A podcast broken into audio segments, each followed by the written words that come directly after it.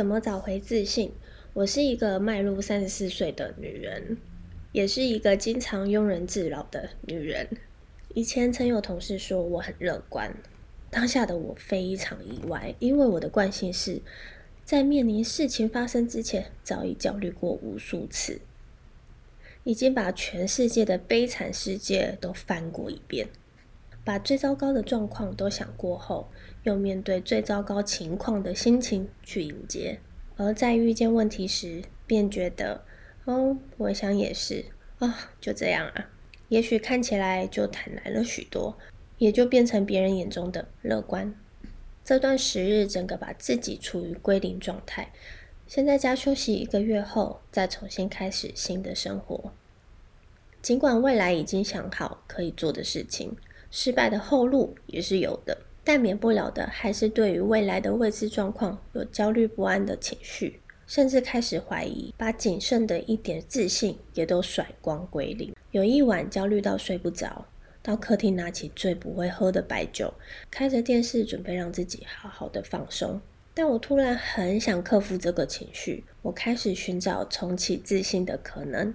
我想与负面情绪共存是必然的，对我来说也是有益的，至少。对任何决定都会有所警惕，但不可以让它肆意的占领我的所有感受吧。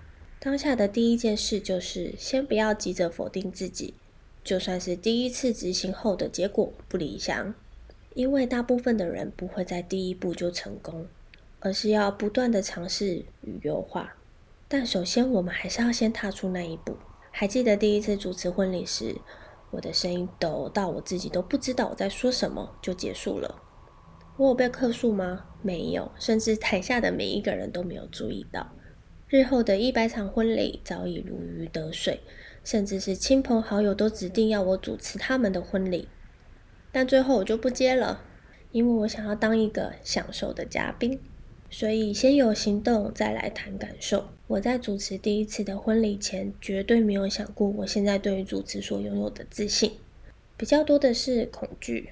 但如果我因为恐惧而放弃，我就不会有这样子的结果。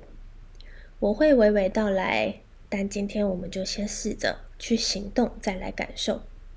一天吸收一点，一天改变一点，让我们的人生越来越好，成就感一滴一点的增加。毕竟揠苗助长并不适用于正常人，对吧？